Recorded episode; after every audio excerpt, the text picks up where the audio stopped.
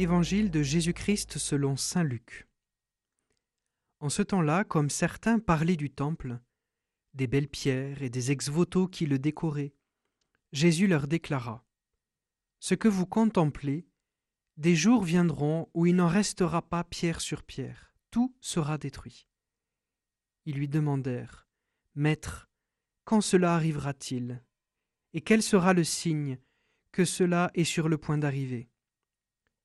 Jésus répondit Prenez garde de ne pas vous laisser égarer, car beaucoup viendront sous mon nom et diront C'est moi, ou encore Le moment est tout proche.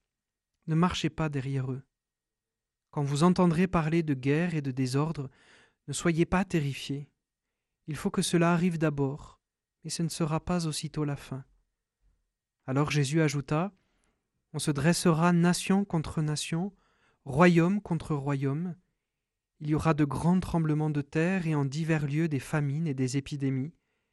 Des phénomènes effrayants surviendront et de grands signes venus du ciel.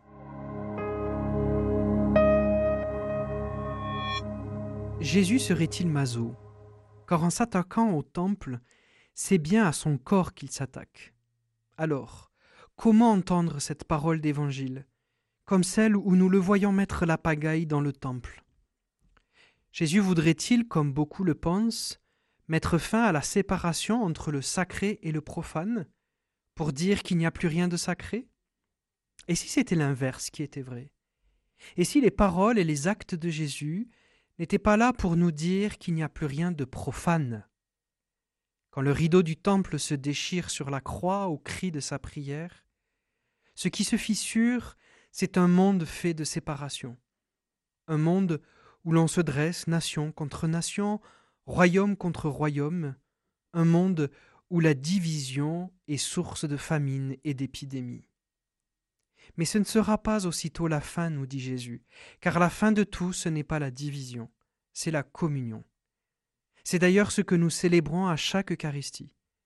Si elle commence toujours en assumant et en déposant dans le Christ nos divisions, notre péché, elle s'achève toujours dans la communion.